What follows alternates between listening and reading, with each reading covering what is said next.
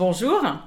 Vous avez sans doute vu ma vidéo d'introduction sur l'intelligence émotionnelle et voici maintenant la quatrième vidéo de la série sur les quatre dimensions principales de l'intelligence émotionnelle, la conscience de soi, la maîtrise de soi, la conscience sociale et la gestion des relations. La quatrième composante de l'intelligence émotionnelle, c'est la gestion des relations.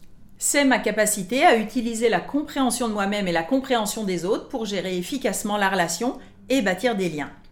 Cela permet aussi de communiquer clairement, d'inspirer et d'influencer les autres et de gérer efficacement les conflits. Cette capacité s'appuie sur les autres dimensions de l'intelligence émotionnelle, la conscience de soi, la maîtrise de soi et la conscience sociale, pour créer des relations solides dans la durée et même sous stress.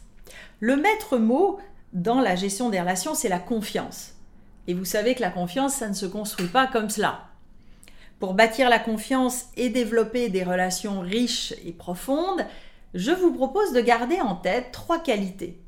La flexibilité, l'ouverture, la cohérence.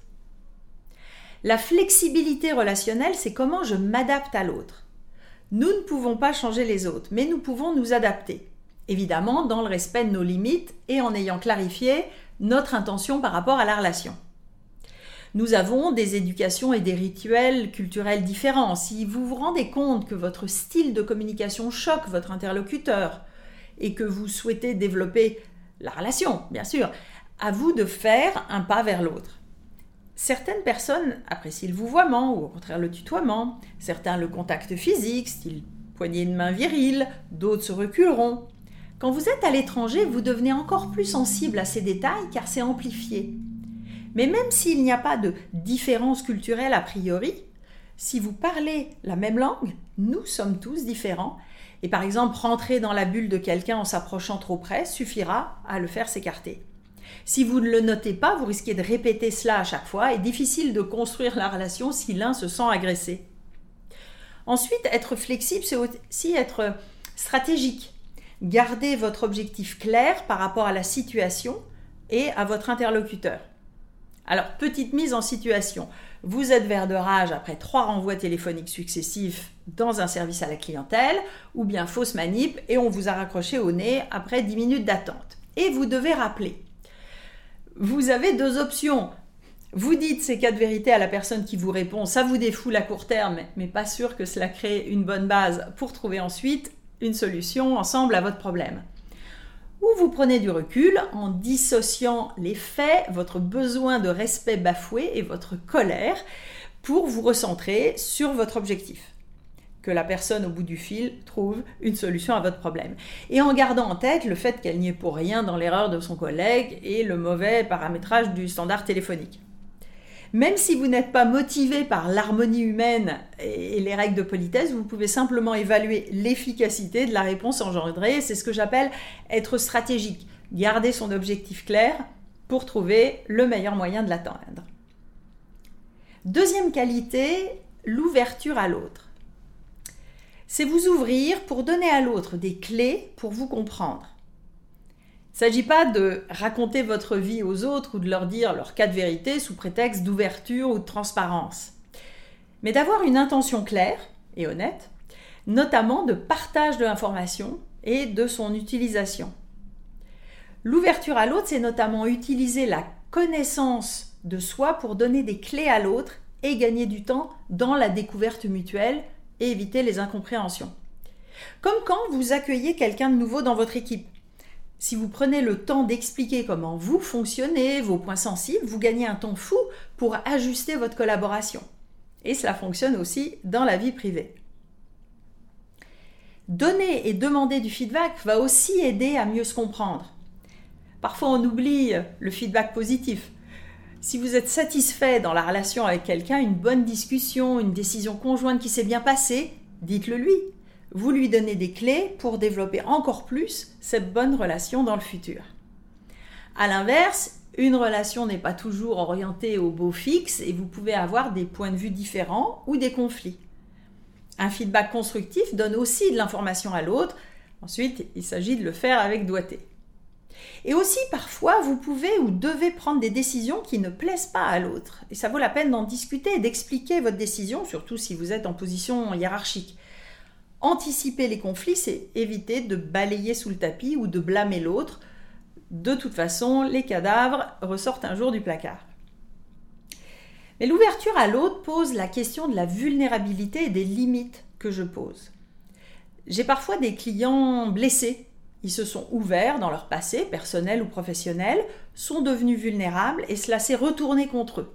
Quelqu'un a utilisé cela à son avantage et à leur désavantage. Résultat, ils ont remis la carapace et l'ont même renforcée. C'est tout l'enjeu de la confiance. Elle se construit lentement au fur et à mesure que je valide l'autre avec des tests souvent inconscients. Donc allez-y à votre rythme. Et pour vous inspirer, vous pouvez regarder les vidéos de Brené Brown sur la vulnérabilité ou lire ses livres. En lien avec l'ouverture et la vulnérabilité se pose aussi la question des limites que vous mettez dans la relation. Plus la confiance s'installe, plus vous pouvez repousser les limites, mais vous avez aussi votre intimité à protéger notamment dans le monde professionnel. Enfin, troisième grande qualité pour développer des relations riches, la cohérence. Il y a la notion de cohérence interne chez vous, et c'est tout un sujet en soi. Mais ce que les autres perçoivent dans la relation, ce sont surtout deux choses. D'abord, la cohérence entre ce que vous dites et votre non-verbal, en évitant de dire ouais ouais, je suis d'accord avec vous, si j'envoie des signaux clairs à mes interlocuteurs qui savent du coup à quoi s'en tenir, progressivement, vous bâtissez la confiance. Toujours cette histoire de test progressif pour bâtir la confiance. Et si vous vous rendez compte que sous stress notamment, par exemple pour une présentation, votre audience ne réagit pas comme prévu, c'est peut-être que vous n'étiez pas en cohérence. Ça vaut la peine d'aller chercher du feedback sur la perception de votre prestation et comprendre à quel niveau cela a coincé ou vous n'étiez pas cohérent pour eux. Un cas classique, c'est en entrevue d'embauche. J'ai tellement préparé mon discours que je le récite de manière presque automatique et mes interlocuteurs se demandent si je suis vraiment motivé. c'est utile de recevoir ce genre de feedback au début de votre recherche de job. Ensuite, la cohérence entre votre discours et votre action. Bref, que les bottines suivent les babines. Cela veut dire clarifier et expliquer la logique de votre action, même si c'est pour vous évident. Et dire aussi si vous avez changé d'avis et pourquoi. Je trouve assez gênant, par exemple, dans les campagnes politiques, que des personnes doivent se justifier de paroles ou de prises de position d'il y a 20 ou 30 ans. Vous pouvez évoluer et en le reconnaissant, en étant honnête, bien sûr, vous développez la transparence et la confiance. Cela peut quand même avoir des limites. Si vous changez d'avis politique à chaque élection ou que vous en êtes à votre douzième job en cinq ans, cela peut quand même créer un doute chez votre recruteur. Donc, en résumé, trois qualités à garder en tête pour bâtir la confiance et des relations sur le long terme. Flexibilité, ouverture, cohérence. Et si vous pouvez rajouter l'humour, vous aurez en plus un atout magique pour gérer les situations difficiles. Voilà, cette série sur l'intelligence émotionnelle est terminée. Bravo d'avoir été jusque-là.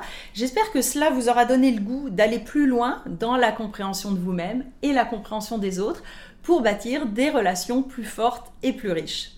Pour vous faire accompagner en coaching individuel ou pour développer l'intelligence émotionnelle de vos équipes, contactez-moi.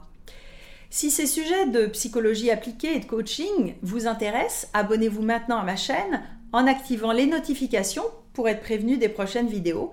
Et vous pouvez vous inscrire également à ma lettre d'inspiration mensuelle avec le lien ci-dessous. À bientôt!